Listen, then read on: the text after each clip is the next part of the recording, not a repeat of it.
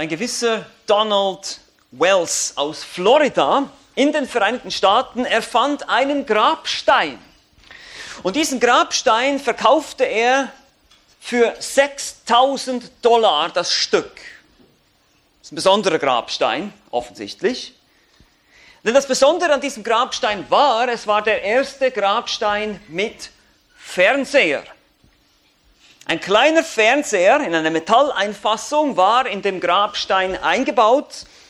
Man konnte auf einen Knopf drücken an diesem Grabstein und dann wurde ein zehnminütiges Video abgespielt von der Person, die gestorben ist. Das Display war mit kugelsicherem Glas überzogen und wurde oder würde gemäß Wells für mindestens 500 Jahre haltbar sein. 6000 Dollar. Also wenn ihr noch einen Grabstein sucht für eure Bett, nee, das lassen wir jetzt mal das Thema. Aber Wells erklärte auch, wie er auf die Idee kam. Er kam eines Tages an einem Grab eines Mannes vorbei, der mit 107 Jahren gestorben war. Und ich bemerkte, dass der Grabstein mir nicht verriet, wer der Mann wirklich war, was er geglaubt hat, welche politischen Überzeugungen er hatte, wie seine Kinder hießen. Ich habe festgestellt, der Grabstein war toter als der Mann selber. Der Mensch versucht schon seit Anbeginn der Zeit, den Tod zu verdrängen. Wir versuchen den Tod irgendwie zu übertünchen. Ja, unsere Erinnerung. Oder wir sprechen, oft hört man das an Beerdigungen. Ja, er wird in unserer Erinnerung weiterleben. Wie tragisch, denn wie schnell vergessen wir oder weißt du noch, wer dein Großvater war, dein Urgroßvater, dein Ururgroßvater? Kennst du seinen Namen? Kennst du seinen Beruf? Kennst du? Ich muss ehrlich sagen, ich habe keine Ahnung. Die Erinnerung ist weg. Sie sind tot. Und das ist die nüchterne Realität. Und die holt uns alle ein. Die wird auch dich einholen. So ist es dem Menschen einmal gesetzt zu sterben und danach das Gericht. Hebräer 9, Vers 27. Was wird aber der Maßstab sein für dieses Gericht? Jesus sagt in Johannes Kapitel 12, in den Versen, die wir heute betrachten wollen, macht er eine interessante Aussage. Er sagt, das Wort, das ich geredet habe, wird der Maßstab sein. Genau, am Ende wird jeder Mensch verurteilt werden. Und zwar, weil er nicht an Jesus geglaubt hat. Diejenigen, die geglaubt haben, die werden nämlich nicht verurteilt. Und deshalb, egal wie schlimm deine Sünden sind, egal was du alles schon getan hast, alle Sünden können vergeben werden. Das ist die gute Nachricht. Aber es gibt eine, die kann nicht vergeben werden. Es ist die Sünde des Unglaubens. Es ist die Sünde, den abzulehnen, der gekommen ist, um für deine Sünden zu sterben. Und genau das war das Problem der Generation zur Zeit Jesu, die damals lebte, auf Jesus, als Jesus auf Erden war. Und obwohl sie ihn erlebten, obwohl sie seine Wunder sahen, obwohl sie seine Zeichen sahen, seine Worte direkt hören konnten, heißt es von den meisten von ihnen, sie haben nicht geglaubt. Und auf dieser tiefen Note quasi beendet Johannes den ersten Teil seines Evangeliums in Kapitel 12 in den Versen 37 bis 50. Lass uns noch mal kurz erinnern, das Johannesevangelium wurde geschrieben von dem Apostel Johannes gegen Ende des ersten Jahrhunderts. Er hat ganze elf Kapitel lang jetzt damit verbracht, uns nahezubringen, wer Jesus Christus ist. Er hat angefangen mit, dem, mit der Aussage, am Anfang war das Wort und das Wort war bei Gott und das Wort war Gott und dann ein paar Verse später, das Wort wurde Fleisch, es wohnte unter uns. Und mit diesem Intro hat er quasi das Thema gesetzt, ich will euch zeigen, was passiert, wenn der Schöpfer die Welt betritt. Was passiert, wenn der Schöpfer selbst, Gott selbst Mensch wird? Was haben wir zu erwarten? Zeichen und Wunder. Er hat sich gezeigt, er hat sich offenbart, er hat sein Wort weitergegeben, aber er hat Zeichen und Wunder getan. Und wenn du glaubst, dass er wirklich der Christus ist, dann wirst du in diesem Glauben Leben haben. Und so sind die Worte Zeichen, Glauben, Leben wichtige Stichworte in diesem Evangelium. Das ist sein Ziel, das ist seine Absicht und das macht er ganz am Ende des Buches in Kapitel 20, Vers 30 bis 31 auch nochmal klar. All diese Dinge habe ich aufgeschrieben, damit ihr glaubt, damit du glaubst. Johannes möchte dich überzeugen, dass Jesus der Christus ist, dass er der Sohn des lebendigen Gottes ist, dass er gekommen ist, auch für deine Sünden zu sterben. Und er verbindet die Themen aus Kapitel 1 bis 11, der öffentliche Dienst, mit einem Übergangskapitel, kann man sagen, dem Kapitel 12. Und leitet über in den verborgenen Dienst, wo er sich dann nur noch um die Jünger kümmert. In Kapitel 13 bis 17. Zeitlich befinden wir uns kurz vor dem Passafest im April 30 nach Christus. Sein öffentlicher Dienst neigt sich einem tragischen Ende zu. Viele bleiben ungläubig zurück. Und selbst die Jünger verstehen immer noch nicht wirklich, denn der Geist Gottes ist noch nicht gekommen und hat sie noch nicht in alle Wahrheit geleitet. Und wir haben letztes Mal im vorangegangenen Abschnitt in den Versen 20 bis 36 bereits gesehen, dass jetzt schon eine Gruppe von Griechen zu Jesus will. Also die Heiden zeigen jetzt schon Interesse an ihm. Und das hat so einen Startschuss gegeben, eine Art Kettenreaktion ausgelöst, dass Jesus gesagt hat, jetzt ist die Zeit gekommen, jetzt ist die Stunde gekommen, wo der Sohn des Menschen verherrlicht wird. Aber die Juden haben eben den Messias abgelehnt und das Heil sollte zu den Heiden kommen und er sollte der König aller Völker werden, nicht nur des jüdischen Volkes. Aber dazu müsste er eben zuerst ans Kreuz gehen. Und dazu würde Gott in seiner Souveränität, in seiner absoluten Allmacht würde er die verhärteten Herzen der Juden benutzen, die, das, um das schrecklichste Verbrechen, das je begangen wurde, auf diesem, auf diesem Planeten zu begehen, nämlich den unschuldigen Sohn Gottes ans Kreuz zu nageln, würde dieses Verbrechen benutzen, um das Heil zu allen Menschen zu bringen. Gott ist souverän. Das war kein Unfall. Das war kein Zufall. Gott wusste genau, was er macht. Er macht keine Fehler. Und in den Versen 37 bis 50 sehen wir jetzt sprichwörtlich, wie das Licht ausgeht. Und wir können auch sagen, das ist jetzt eine Art Schlusspunkt.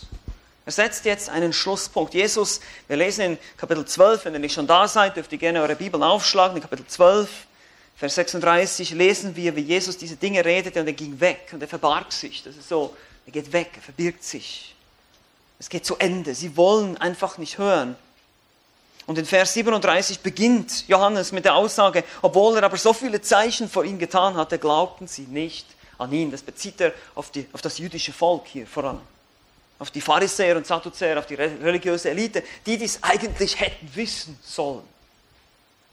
Unglauben, trotz der vielen Zeichen. Und daher ist es wohl eher eine Zusammenfassung hier der Ereignisse dieser letzten Woche. Wir kriegen auch keine Hinweise chronologisch, wo das und wann das genau stattgefunden hat. Es ist mehr zusammenfassend zu verstehen, bevor eben dann im Kapitel 13 wir Einblick bekommen in diese Rede, die im Obersaal beginnt, aber dann noch an anderen Orten weitergeführt wird, die aber nur noch die Jünger betrifft. Und so präsentiert der Apostel Johannes uns hier noch einmal eine letzte Warnung quasi in dieser Öffentlichkeit. Eine Art Fazit, eine Art Schlussfolgerung oder eben ein Schlusspunkt oder eben auch zwei herausfordernde Schlusspunkte. Das ist unser Thema heute. Zwei herausfordernde Schlusspunkte. Ist natürlich noch nicht Schluss des Evangeliums, aber es beendet hier wirklich einen sehr, sehr wichtigen Abschnitt von diesem öffentlichen Wirken Jesu es zeigt einfach auf, all dieses öffentliche Wirken hat bei, bei den meisten Menschen eben nicht das bewirkt, was man sich erhofft. Er zeigt, wie sich das jüdische Volk damals entschieden hat und macht gleichzeitig deutlich, dass das für uns eine Warnung ist heute. Indem er uns auch nochmal vor diese herausfordernde Frage stellt oder vor diese herausfordernde Entscheidung stellt, wie wirst du entscheiden? Und deshalb haben wir hier zwei herausfordernde Schlusspunkte. Eine fatale Entscheidung des jüdischen Volkes und die herausfordernde Wahl für uns heute. Das ist das, was Johannes hier am Ende in der Mitte seines Evangeliums nochmal präsentiert, gegen Ende des öffentlichen Dienstes von Jesus. Und lasst uns diese zwei Punkte einfach gemeinsam anschauen. Das erste ist die fatale Entscheidung des jüdischen Volkes. Finden wir in Versen 37 bis 43, das möchte ich jetzt zusammen lesen. Heißt es in Vers 37, obwohl er aber so viele Zeichen vor ihnen getan hatte, glaubten sie nicht an ihn. Damit das Wort des Propheten Jesaja erfüllt würde, dass er gesprochen hat, Herr, wer hat unserer Verkündigung geglaubt und wem ist der Arm des Herrn geoffenbart worden? Darum konnten sie nicht glauben, denn Jesaja hat wiederum gesprochen, er hat ihre Augen verblendet und ihr Herz verhärtet, damit sie nicht mit den Augen sehen, noch mit den Herzen verstehen und sich bekehren und ich sie heile. Dies sprach Jesaja als, oder besser, weil er seine Herrlichkeit sah und von ihm redete. Doch glaubten sogar von den Obersten viele an ihn, aber wegen der Pharisäer bekannten sie es nicht, damit sie nicht aus der Synagoge ausgeschlossen würden. Denn die Ehre der Menschen war ihnen lieber als die Ehre Gottes. Wie bereits erwähnt, gibt Vers 37 hier den Ton an. Obwohl so viele Zeichen geschahen, kein Glauben. Glaubten sie nicht an ihn. Hier allgemein das jüdische Volk, aber sicherlich insbesondere eben die religiöse Elite ist hier sicherlich immer wieder im Blickfeld. Diejenigen, die das Alte Testament kannten, das Alte Testament studierten und es eigentlich hätten besser wissen müssen. So denke ich manchmal auch an uns heute, wie viele Bibeln wir zu Hause haben, wie viel Bibelsoftware es gibt, wie viel Ressourcen und Bücher und, und was weiß ich nicht alles, Kommentare und Lexika, was wir alles haben. Wir müssten eigentlich die geistlichsten Menschen sein, aber manchmal zweifle ich ein bisschen daran. Kann es sein, dass wir manchmal auch so blind sind wie die Pharisäer damals, dieses eindeutig vor sich hatten und nicht glaubten? Dass wir uns prüfen schauen, haben wir das richtig verstanden. Dass wir demütig bleiben und uns immer wieder selber auch hinterfragen, unsere eigene Theologie hinterfragen. Aber hier auch die vielen Zeichen, Beweise, die Jesus lieferte, prallte an den harten Herzen der meisten Zeitgenossen von damals ab. Johannes berichtete uns von sieben. Erinnert euch vielleicht noch an die sieben Zeichen. Er verwandelte Wasser in Wein. Er heilte Blinde und Lahme, vermehrte Brot. Trotz der physikalischen Gesetzen befahl der Natur und schließlich weckte er sogar noch einen Toten auf. Was kann man noch mehr an Beweisen liefern? Was soll er denn noch machen? Was braucht es denn, dass der Mensch glauben kann? Nun, es ist damals wie heute. Es liegt eben nicht an den Beweisen. Das ist das Problem. Das ist auch das Problem heute. Es gibt, viel, es gibt genügend Beweise für das Christentum. Das ist keine Frage. Seit Jahrhunderten versucht man, die Bibel zu widerlegen. Man versucht, Dinge zu finden, die Bibel irgendwie ähm, lächerlich zu machen. Und man scheitert kläglich. Das Problem liegt nicht an den Beweisen, es gibt Ausgrabungen, es gibt die Genauigkeit der Textüberlieferung. Wir haben das angeschaut, dass wir Johannes 8 und uns ein bisschen über Textkritik äh, Gedanken gemacht haben, die Überlieferung der Manuskripte und so weiter, Glaubwürdigkeit der Augenzeugen, der Evangelisten. Nein, es ist, es ist eindeutig unwiderlegbar. Eigentlich weiß man das ganz genau.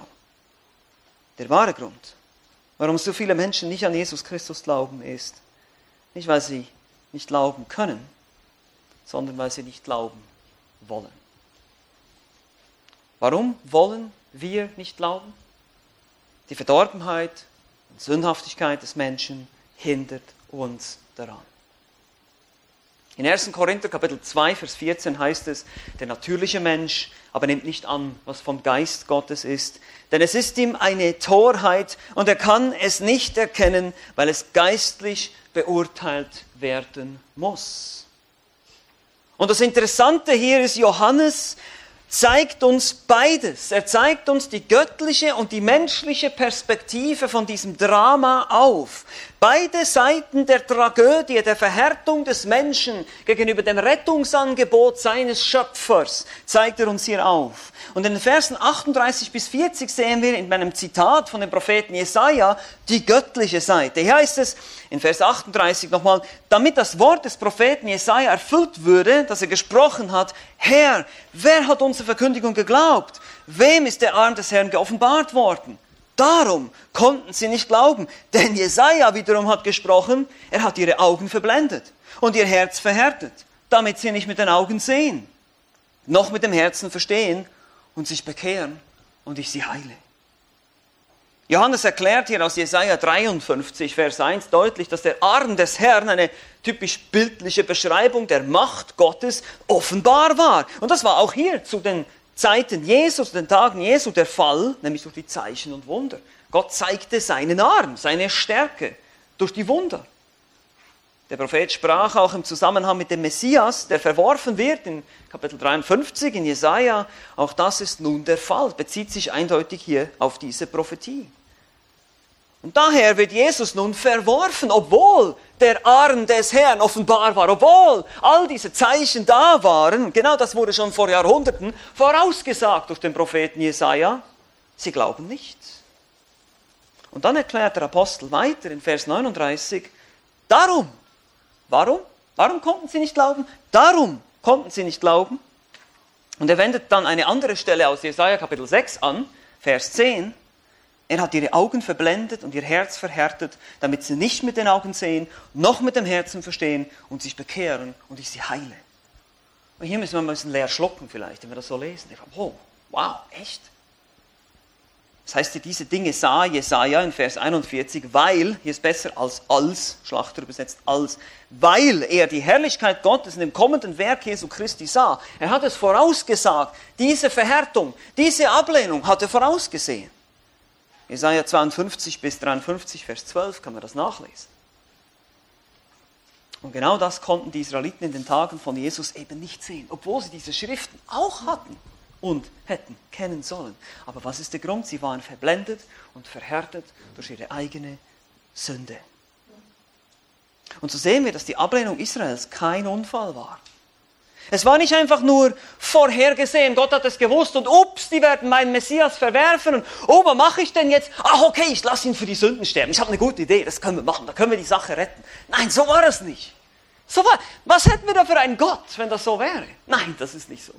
Nein, nein, es war Gottes Plan von Anfang an. Gottes souveräner Ratschluss, der sich erfüllt. Dass Israel sich verhärten würde, den Messias ablehnen würde und somit das Heil zu allen auserwählten Heiden kommen würde. Darum konnten sie nicht glauben, sagt er. Paulus drückt das in Römer 11, Verse 11 bis 12 wunderbar aus. Er sagt, ich frage nun, sind sie, das sind die Israeliten, sind sie denn gestrauchelt, damit sie fallen sollen? Das sei ferne sondern durch ihren Fall wurde das Heil den Heiden zuteil, um sie zur Eifersucht zu reizen. Wenn aber ihr Fall der Reichtum der Welt und ihr Verlust der Reichtum der Heiden geworden ist, wie viel mehr ihre Fülle? Ja, es wird eine zukünftige Wiederherstellung Israels geben. Aber es war vorherbestimmt. Es war Gottes Plan. Diese Verhärtung war kein Zufall. Es heißt sogar, er hat sie verhärtet hier. Aber das bedeutet nicht, das müssen wir gut aufpassen, das bedeutet nicht, dass diese Menschen keine Verantwortung hatten. Ja, es war ja sowieso alles vorherbestimmt, also. Nein, nein, nein, so ist es nicht. Diese Menschen waren voll und ganz, das sind keine Roboter, ja? die haben Verantwortung gehabt. Und so sagt die Bibel, lehrt die Bibel immer wieder an vielen Stellen, Gott verblendet und verhärtet nur die Menschen, weil sie sich dazu entschieden haben. Und die Menschen entscheiden sich dafür, weil es Gott vorherbestimmt hat. Seltsam, ich weiß. Aber das ist das, was die Schrift sagt. Und ich werde nicht irgendwas anderes sagen, nur um irgendwelche menschliche Gerechtigkeitsempfindungen oder irgendwelche menschlichen Fairnessempfindungen zu befriedigen hier oder irgendwelche humanistischen Vorstellungen vom freien Willen des Menschen und solche Sachen. Nein, nein, Gott ist souverän. Und der Mensch ist verantwortlich. Und das sehen wir jetzt hier. Ich habe euch schon gesagt, wir haben jetzt die göttliche Seite gesehen. Die Schrift lehrt beides. Wir werden auch gleich noch die menschliche Seite sehen. Aber das Wichtige, das Interessante, ich sag mal, das, das Takeaway hier für dich und mich ist doch eigentlich das, was ich vorhin schon gesagt habe. Das ist doch ermutigend zu wissen, dass Gott wirklich die absolute Kontrolle hat über alles. Er ist allmächtig, er ist allgegenwärtig, er ist allwissend und er ist absolut erhoben und souverän. Es gibt nichts, was sich seiner Kontrolle entziehen könnte. Die schlimmsten Dinge, die gerade geschehen, wir haben vorhin gebetet wegen dem Krieg in der Ukraine und den Kriegen, die sonst in dieser Welt stattfinden und alles andere, was wir wissen. Gott kann diese Dinge, diese bösen Entscheidungen der bösen Menschen zum Guten dienen lassen, dir und mir. Römer 8, 28 würde sonst überhaupt keinen Sinn machen, wenn Gott nicht souverän ist. Wir könnten den Vers streichen aus der Bibel, wenn Gott nicht überall wirklich in jeder Hinsicht die Kontrolle hätte. Nein, nein, das ist kein Unfall. Es hat dazugehört. die Verhärtung, diese bösen Entscheidungen dieser Menschen waren Teil von Gottes Plan. Es war sein Plan. Sie erfüllen diesen Plan. Ja, selbst Judas hatte seine Rolle in diesem Plan. Obwohl er selber 100% verantwortlich war und sein Gericht empfing. Aber er war trotzdem Teil des Planes. Judas war eingeplant. Judas war kein Zufall. Genauso auch diese Verhärtung hier. Und jetzt sehen wir die Entscheidungen der Menschen. Vers 42 und 43 heißt es hier, doch glaubten sogar von den Obersten viele an ihn. Wiederum finden wir hier leider keinen echten rettenden Glauben, sondern eher diesen oberflächlichen, den wir schon öfters angetroffen haben im Johannesevangelium. Ein vielleicht für wahr halten, ein für möglich halten. Ja, ja, der Jesus, der ist schon irgendwie was Besonderes, aber ich will es jetzt nicht vor allen Menschen bekennen. Das lesen wir dann, wenn wir weiterlesen hier. Wegen der Pharisäer bekannten sie es nicht, damit sie nicht aus der Synagoge ausgeschlossen würden. Das würde natürlich auch finanziellen Ruin bedeuten und soziale Ausgrenzung und so viele Sachen. Denn die Ehre der Menschen war ihnen lieber als die Ehre Gottes. Sie haben sich entschieden. Das war ihre Entscheidung. Sie bekannten sich nicht dazu aus Menschenfurcht, aus Furcht davor, ihren Status zu verlieren. Und dieser letzte Satz hier, der wird zum Beispiel von der Elberfelder Bibel noch besser wiedergegeben. Sie liebten die Ehre bei den Menschen mehr als die Ehre bei Gott. Und so können wir auch manchmal handeln, ist es nicht so? Selbst als gläubige Menschen, dass wir die Ehre Gottes, die Ehre bei Gott, dass wir das Richtige vor Gott tun, dass uns das nicht so wichtig ist, wie das, was andere über uns denken, was Menschen von uns halten. ihr seht schon hier, wie tragisch diese Menschenfurcht, dieses Nicht-Bekennen, ja, die Ehre von Menschen suchen, die Anerkennung vielleicht als Mitpharisäer und den Pharisäerkollegen, nicht irgendwie rausgeschmissen zu werden aus dem Sanhedrin, was immer die die Dinge waren, den Status, den Reichtum, all diese Dinge nicht zu verlieren, war ihnen wichtiger als die Ehre Gottes. Das ist die Liebe zur Welt. Das ist weltliche Vorteile suchen. Und deshalb denke ich auch, dass es kein echter rettender Glaube ist hier. Nein, nein, sie verhärteten sich gegenüber den eindeutigen Beweisen und Zeichen des Messias und waren nicht bereit, eine Entscheidung des Glaubens zu treffen und haben sich nicht getraut. Sie haben schon gesehen, sie haben verstanden, sie haben genau gesehen, wer Jesus ist. Das war unwiderlegbar. Aber ihre Sünde, sie liebten sie zu sehr. Ihre weltlichen Vorteile, ihre weltlichen Lüste, ihren Status, ihr Ansehen, sie liebten es zu sehr und deshalb haben sie ihre Herzen verhärtet und ihn abgelehnt und am Ende dann der Kreuzigung zugestimmt. Wie tragisch. Es war ihre Entscheidung. Aber es war Teil des Ratschlusses Gottes. Nun, wie sieht es heute aus? Bist du auch immer noch verhärtet? Und du kannst nicht sagen, ja, ja, wenn das ja so ist und ich nicht erwählt bin, dann habe ich ja kein. Das hat damit nichts zu tun. Du hast eine klare, reale Entscheidung zu treffen, hier und heute. Du bist als Mensch vollkommen verantwortlich für alles, was du tust. Und Gott wird uns dafür richten. Gibt keine Frage. Und wenn ich diese Chance verpasse, wenn ich nicht an Jesus glaube, der für meine Sünden gestorben ist, der bezahlt hat, damit ich frei ausgehen kann im Gericht Gottes, wenn ich nicht meine ganze Zuversicht auf Errettung, nicht auf meine Werke, sondern auf den Glauben allein setze, dass was Christus für mich am Kreuz getan hat, dass er auch verstanden ist, dass er lebt, dann werde ich eines Tages gerichtet werden, genau deswegen, weil ich Jesus nicht geglaubt habe. Vielleicht sitzt du aber hier und bekennst dich zum Christus. Auch hier ist die Frage, kann man das an deinem Leben sehen oder hast du immer noch Angst? Vielleicht einen Status zu verlieren, im Job gemobbt zu werden oder sonst irgendwie bedrängt. Ja, ich weiß, das passiert aufgrund unseres Glaubens, solche Dinge. Aber ich möchte dir Mut machen, zu bekennen, rauszukommen mit dem Bekenntnis und dem Herrn die Resultate zu überlassen? Kann man das an deinen Werken sehen, dass du Christ bist oder bist du weltlich? So wie diese Leute hier, die sich versteckt haben, ja, wir lieber nicht zu viel sagen und ja, lieber alles ein bisschen intellektuell zubauen und ja, nicht bekennen und ich will ja nicht noch irgendwie Probleme kriegen hier. Dann musst du dich prüfen. Und lieber Christ, betest du viel für die Erlösung Ungläubiger? Siehst du, wir können ich sage immer wieder, wenn Menschen mir sagen, wollen Sie mich etwa bekehren, sage ich, nee, das kann ich nicht. Ich kann Sie nicht bekehren, das kann der Geist Gottes. Ich kann Ihnen nur das Evangelium bringen. Sie müssen selber entscheiden. Aber bekehren, das ist die Arbeit Gottes. Das ist, das ist ein übernatürliches Werk des Heiligen Geistes. so müssen wir vielleicht mehr auf den Knien evangelisieren als mit dem Mund manchmal. Vielleicht beten wir zu wenig für unsere ungläubigen Nachbarn. Vielleicht beten wir zu wenig für unsere ungläubigen Verwandten. Tun wir das? Da fordert uns immer wieder, das fordert uns immer wieder heraus, über das Gebetsleben nachzudenken. Wie sehr, wie sehr verlasse ich mich auf meine coolen Argumente, auf meine unwiderlegbare Bibelkenntnis, anstatt auf den Heiligen Geist, der jedes Herz erreichen kann. Aber dafür müssen wir beten. Denn nur der Geist Gottes kann an einem menschlichen Herzen ein verdorbenes Herz aufmachen und glaubend machen. Aber wir haben zwei herausfordernde Schlusspunkte. Der erste war jetzt schon mal die fatale Entscheidung des jüdischen Volkes. Man kann sagen, das war damals. Wir haben schon einiges bisschen gesehen, was es mit uns heute zu tun hat, aber jetzt kommt Johannes selbst mit seiner Argumentation und präsentiert jetzt seinen Lesern, was es mit uns zu tun hat. Das zweite ist die herausfordernde Wahl für uns heute. Verse 44 bis 50. Jesus aber rief und sprach, wer an mich glaubt, der glaubt nicht an mich, sondern an den, der mich gesandt hat. Und wer mich sieht, der sieht den, der mich gesandt hat. Ich bin als ein Licht in die Welt gekommen, damit jeder, der an mich glaubt, nicht in der Finsternis bleibt. Und wenn jemand meine Worte hört und nicht bewahrt, so richte ich ihn nicht. Denn ich bin nicht gekommen, um die Welt zu richten, sondern damit ich die Welt rette.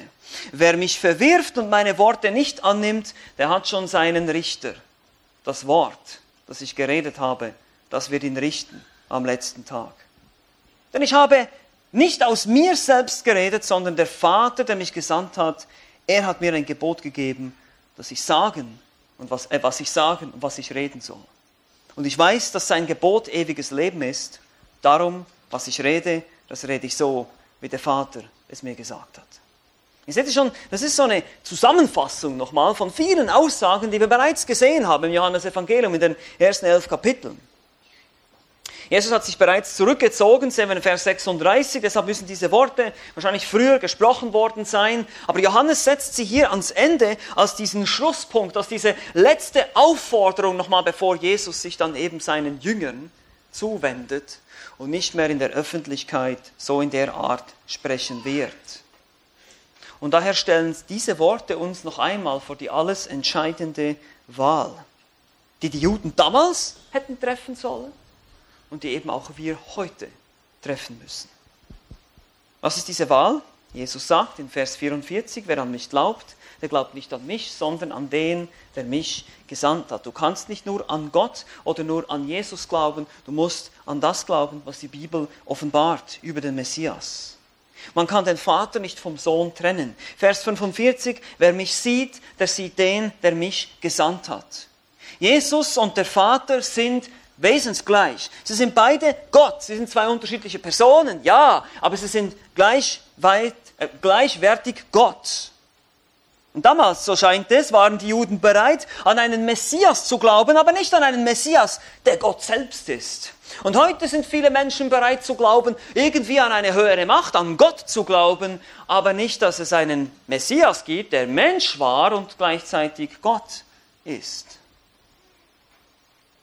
Aber das nützt alles nichts. Das nützt alles nichts. Du musst an den Gott der Bibel glauben. Wie er sich hier auf den Seiten der Schrift offenbart. Und Jesus hat es immer wieder deutlich gemacht, er ist der Gottmensch. Er ist wahrer Gott und wahrer Mensch. Das ist wichtig. Es ist ein dreieiniger Gott, der uns hier begegnet auf den Seiten der Heiligen Schrift. Der Vater, der Sohn und der Heilige Geist. Das musst du glauben, um gerettet zu sein. Du kannst nicht die Dreieinigkeitslehre oder auch die hypostatische Einheit, dass Jesus 100% Mensch und 100% Gott ist, das ist das, was es bedeutet, verneinen und sagen, nee, ich glaube das nicht, Jesus war nur irgendwie so ein Mensch oder um gerettet sein, das geht nicht. Jesus wusste das und deshalb hat er das immer und immer wieder deutlich gemacht. Wir können Gott, gut aufpassen, wir können Gott nur zu seinen Bedingungen annehmen, nicht zu meinen. Es gibt so viele Menschen heute, die sagen, ja, ich habe meinen eigenen Glauben. Das nützt dir gar nichts. Bringt nichts, was ist dein eigener Glaube. Was soll das?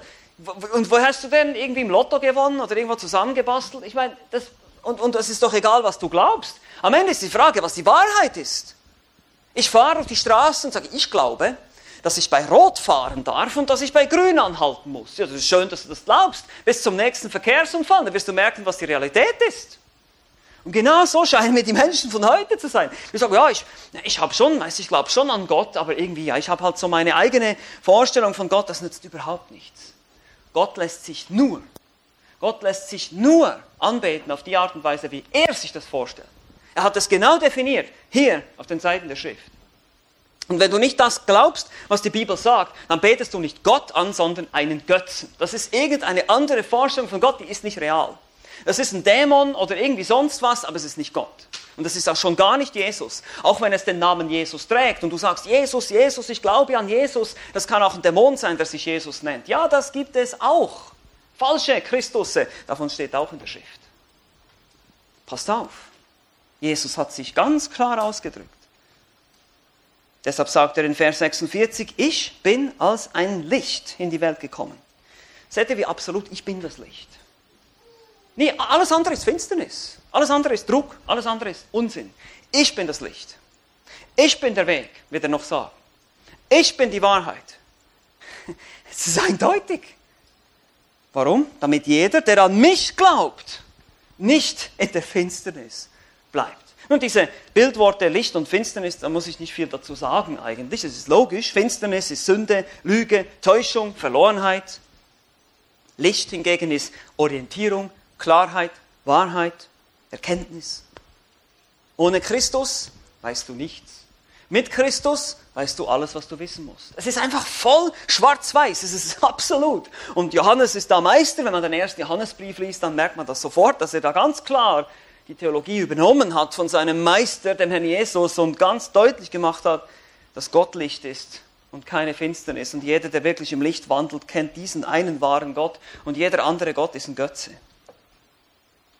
Und was passiert, wenn wir seine Worte nicht glauben? Jesus hat es auch deutlich gemacht, Verse 47 bis 48. Wir können es hier nachlesen, schwarz auf weiß. Und wenn jemand meine Worte hört und nicht Schlachter sagt hier glaubt, aber es ist besser hier nicht bewahrt oder nicht annimmt, nicht wirklich glaubt, so richte ich ihn nicht. Damals, im ersten Jahrhundert, denn ich bin nicht gekommen, um die Welt zu richten, sondern damit ich die Welt rette. Das bezieht sich auf sein erstes Kommen. Er ist damals gekommen, um zu retten. Ja, ich würde ihn nicht richten, ich richte ihn nicht, aber was sagt er dann? Wer mich verwirft und meine Worte nicht annimmt, der hat schon seinen Richter. Das Wort, das ich geredet habe, das wird ihn richten am letzten Tag. Also wir dürfen hier Jesus nicht falsch verstehen. Er sagt, ich bin nicht als Richter in die Welt gekommen. Ja, ja, bei seinem ersten Kommen. Bei seinem zweiten Kommen, Offenbarung Kapitel 19, kannst du gerne mal nachlesen, wird es ein bisschen anders aussehen. Ein bisschen ist sarkastisch gemeint, okay? Es wird ganz anders aussehen. Das Thema haben wir auch schon gesehen im Johannesevangelium. Einerseits ist Jesus nicht als Richter in die Welt gekommen, bei seinem ersten Kommen vor 2000 Jahren. Das haben wir in Johannes 3,17 schon gesehen, damit die Welt durch ihn gerettet würde. Er war auf einer Rettungsmission. Er würde am Kreuz sterben. Er würde das Heil bewirken. Aber er wird wiederkommen als Richter. Und der Maßstab wird sein, sein Wort. Nachdem er alle Menschen richten wird, das wird ihn richten am letzten Tag, sagt er. Das Gericht wird darin bestehen, dass man den einzigen Weg zur Erlösung abgelehnt hat. Und alles, was dann bleibt, ist, du versuchst vor Gott zu bestehen durch deine eigenen Werke. Und die, sagt Jesaja, sind nichts anderes als dreckige Lumpen. Das ist nichts wert. Meine eigenen Werke bringen mich nirgendwo hin. Ich habe Gott mehrere Mal ins Gesicht gespuckt mit meiner Sünde. Ich habe überhaupt nichts zu melden im Gericht Gottes. Und wenn er mich nach meinen Werken richten würde, dann würde ich niemals bestehen. Und du auch nicht. Niemand von uns. Weil niemand ist perfekt. Und so wird das Wort, was Jesus gesprochen hat, wird uns richten. Und er wird die Frage an dich stellen, warum hast du nicht geglaubt? Warum hast du nicht zugehört damals? Als Pascal gepredigt hat in der Gnadengemeinde. Warum hast du nicht zugehört? Warum hast du nicht geglaubt? Warum hast du dich verhärtet? Ich wollte dich retten. Warum musst du dein, dein Herz so eng machen? Warum? Das wäre nicht nötig gewesen. Jetzt muss ich dich in die ewige Hölle schicken. Ich hoffe nicht, dass das auf jemanden von uns zutreffen wird. Ich hoffe nicht, dass ihr diese Worte je hören müsst. aber es wird wahrscheinlich auf einige zutreffen hier. Ich bin realistisch, ich weiß, was die Schrift sagt, tut mir leid, das ist so. Ich meine das ernst. Ihr müsst euch bekehren, das ist etwas, was nur du allein tun kannst. Ich kann dir das nicht abnehmen, ich kann dich nicht bekehren, das kann ich nicht. Das kann nur der Geist Gottes tun. Und das Gericht wird darin bestehen, dass Jesus dir klar seine Botschaft verkündet. Du hast es gehört. Jetzt, spätestens heute, hast du es gehört. Wenn du jetzt nicht reagierst, kann es zu spät sein. Der Zorn Gottes bleibt auf ihm, heißt es in Johannes 3,36. Und dann noch einmal bekräftigt Jesus in den Versen 49 bis 50 seine Autorität, aber auch sein Uneigennutz denn ich habe nicht aus mir selbst geredet, sondern der Vater, hat mich, der mich gesandt hat, er hat mir ein Gebot gegeben, was ich sagen und was ich reden soll. Und ich weiß, dass sein Gebot ewiges Leben ist. Darum, was ich rede, das rede ich so, wie der Vater es mir gesagt hat. Jesus hat immer wieder betont, wie er sich dem Vater unterordnet, wie er mit dem Vater eins ist, wie das nicht einfach alles seine Ideen sind, sondern wie er in kompletter, völliger Übereinstimmung steht mit Gott dem Vater. Seine Worte entscheiden über das ewige Schicksal von Menschen, nicht nur aufgrund der Tatsache, wer er ist, sondern aufgrund der Tatsache, an wessen Stelle Jesus spricht. Wenn Jesus spricht, spricht Gott. Wenn du seine Worte ablehnst, lehnst du Gott ab. Den allmächtigen, den einzigen, den lebendigen Gott lehnst du dann ab. Und das hat und wird fatale Konsequenzen haben im letzten Gericht. Es wird dich in die ewige Hölle, in die ewige Verdammnis bringen, von wo es keine Wiederkunft und keine Erlösung geben wird. Es wird immer ewig weitergehen. Ihr müsst euch das mal wirklich vorstellen. Die Hölle hört nicht auf. Es ist ein ewiges, finsteres Leiden, Schmerz ohne Ende. Es gibt keine Hoffnung. Es gibt keine Gemeinschaft. Es gibt keine anderen Menschen, mit denen ihr reden könnt. Es ist einfach alles vorbei und es wird für immer, für Millionen, für Milliarden von Jahren so weitergehen. Willst du das? Gott will es nicht. Für dich. Gott will es nicht. Er sagt, ich liebe dich. Ich will dir vergeben. Ich will dich zu mir. Ich möchte, dass du bei mir bist im Himmel. Und wir werden das noch sehen, wie Jesus Sehnsucht hat nach seinen Jüngern, dass sie bei ihm sind, dass er sie endlich zu sich nehmen kann, die dann an ihn geglaubt haben. Das ist wunderbar. Zu wissen, dass Jesus sich wünscht, dass wir bei ihm sind, aber er wünscht sich, dass noch mehr dazukommen. Und auch das hat Jesus immer und immer wieder bezeugt. Daher ist sein Gebot, wie er es hier nennt in diesem Text, sein Gebot, ja, das, was er dir gebietet, das ist keine nette Einladung zu einer Party, das ist ein Gebot. Er fordert uns alle auf, er sagt, tut Buße, kehrt um, tut Buße, glaubt. Das ist ein Gebot. Aber dieses Gebot, diese Aufforderung ist ewiges Leben. Es ist ein Geschenk an dich. Er sagt, wenn du mein Gebot befolgst, wenn du an mich glaubst, wirst du ewiges Leben haben, und zwar sofort, jetzt, hier, heute. Es ist die Botschaft, die Jesus verkündigt hat und später auch die Apostel. Es ist das Gebot, welches ewiges Leben schenkt, was uns heute hier auf den Seiten des Neuen Testaments niedergeschrieben wurde für uns. Und das stellt uns heute alle noch einmal vor eine herausfordernde Wahl. Die Frage ist, wie schon gesagt, hast du sie schon getroffen? Und ich möchte das einfach, ich möchte das einfach nochmal ganz persönlich, weil das ist so, ich glaube, das passt einfach hier in diesen in dieses Denken, in das Herz des Johannes hier. Er, er, er spricht hier eigentlich nochmal zu Leuten, Jesus spricht nochmal zu Leuten, die wirklich wissen müssten, worum es geht. Und ich rede mit Liebe und Sorge um deine Seele, wenn ich diese Dinge sage. Ich sage dir das nicht, weil ich dich nicht liebe, sondern weil ich möchte, dass du Buße tust. So hoffe ich, ihr versteht das richtig, wenn ich euch solche Dinge sage, dass ihr versteht. Es geht um euer Heil, es geht um dein Heil, es geht um deine Zukunft deine Ewigkeit. Wir werden in den folgenden Kapiteln, nachdem wir jetzt das beendet haben, in den, nach den Sommerferien, in den Sommerferien eine andere Serie machen, aber in den Herbstferien, nach den, also im Herbst Kapitel 13 weitermachen, werden wir nicht so viel mehr hören von dem, der Aufforderung an Ungläubige. Das Evangelium wendet sich den Jüngern zu, die zu ihm gehören, die an ihn glauben. Es geht dann viel mehr um Trost um Ermutigung, um Erbauung, Kapitel 13 bis 16. Es geht um das Gebet Jesu in Kapitel 17, wie er für seine Jünger betet. Aber das gilt nicht für dich, wenn du Jesus nicht kennst. Verstehst du? Du darfst es nicht falsch verstehen. Ah, das ist jetzt dann schön ermutigend und tröstend. Moment, das gilt nur für diejenigen, die wirklich glauben. Jesus schickt dann sogar noch den Verräter weg, den Judas, und dann ist er nur noch mit den Jüngern, nur noch mit denjenigen zusammen, die wirklich, wirklich, wirklich glauben. Alle anderen sind weg. Und das ist einfach so, signalisiert irgendwie was hier an diesem Knickpunkt in dem Evangelium. Für mich persönlich, auch hier in unserer Situation, wo ich immer wieder denke, es gibt einfach so viele von euch, die hier sitzen, jeden Sonntag, und ich denke immer, was ist, was ist los? Warum? Ich bete für euch, dass ihr Buße tut. Diejenigen, die nicht glauben, die hier sind, die, die, die vielleicht hier sein müssen, aus irgendeinem Grund, aber ich möchte einfach, dass ihr glaubt. Aber das ist das Herz von Jesus. Das ist sein Wille. Das ist sein Wunsch, dass Menschen Buße tun. Das sehen wir hier immer wieder im Johannesevangelium. Und wir sehen auch wie Johannes das beschreibt, wie er diese Dinge für uns aufgeschrieben hat. Er wünscht sich, dass Menschen eben nicht die Ehre von Menschen suchen, sondern die Ehre Gottes. Und so wird er in Kapitel 13 bis 16 eben mehr über Trost und Ermutigung sprechen und das Gebet und eben wahre Jünger ansprechen. Und deshalb ist das hier einfach noch einmal ein dringender Aufruf, wenn du nicht an Christus glaubst. Das ist ein dringender Aufruf. Jetzt ist die Zeit. Buße zu tun. Jetzt. Komm zu mir, sprich mit mir, wenn du Fragen hast. Komm zu Thomas oder zu sonst, sprich mit uns. Wenn du unsicher bist, wenn du denkst, ich weiß nicht, ob ich gerettet bin. Das ist eine wichtige Frage. Die solltest du nicht einfach so mit dir herumtragen und sagen, naja, ich kann das dann mal irgendwann mal später mal klären. Nein, das weißt du nicht, ob du das überhaupt noch kannst. Wie viele Wunder muss Jesus tun, damit du glaubst? Wie viele Beweise brauchen wir noch?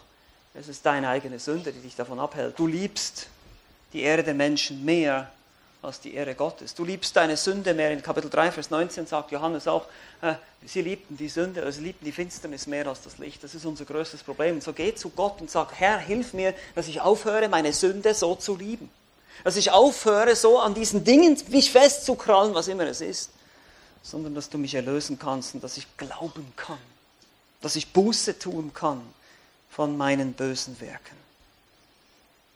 Denn niemand von uns weiß, ob er heute oder morgen noch da ist. So ist es dem Menschen gesetzt, einmal zu sterben, aber danach das Gericht. Und es mag vielleicht noch ein Videoscreen geben da an diesem Grabstein, der da ein Video zeigt in zehn Minuten, was du für ein Mensch warst, aber das wird keine Rolle spielen. Das wird keine Rolle spielen. Die Entscheidung ist dann gefallen. Amen. Lasst uns noch zusammen beten.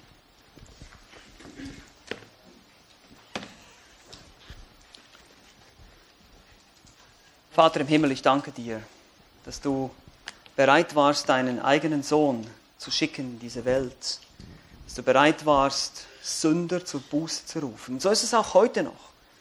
Du liebst uns bedingungslos. Du willst uns annehmen, trotz unserer Sünde, trotz uns allen unseren schlechten Gedanken, unseren schlechten Entscheidungen, vielleicht sogar unseren Verstrickungen, was immer wir mit uns herumschleppen. Und so bitte ich dich einmal mehr, Herr, dass du Gnade schenkst für diejenigen, die dich nicht kennen, dass sie doch Buße tun mögen und glauben können, dass du sie rettest. Wie gesagt, wir können niemanden bekehren. Es ist die Sünde im Herzen des Menschen, die sich gegen dich wehrt.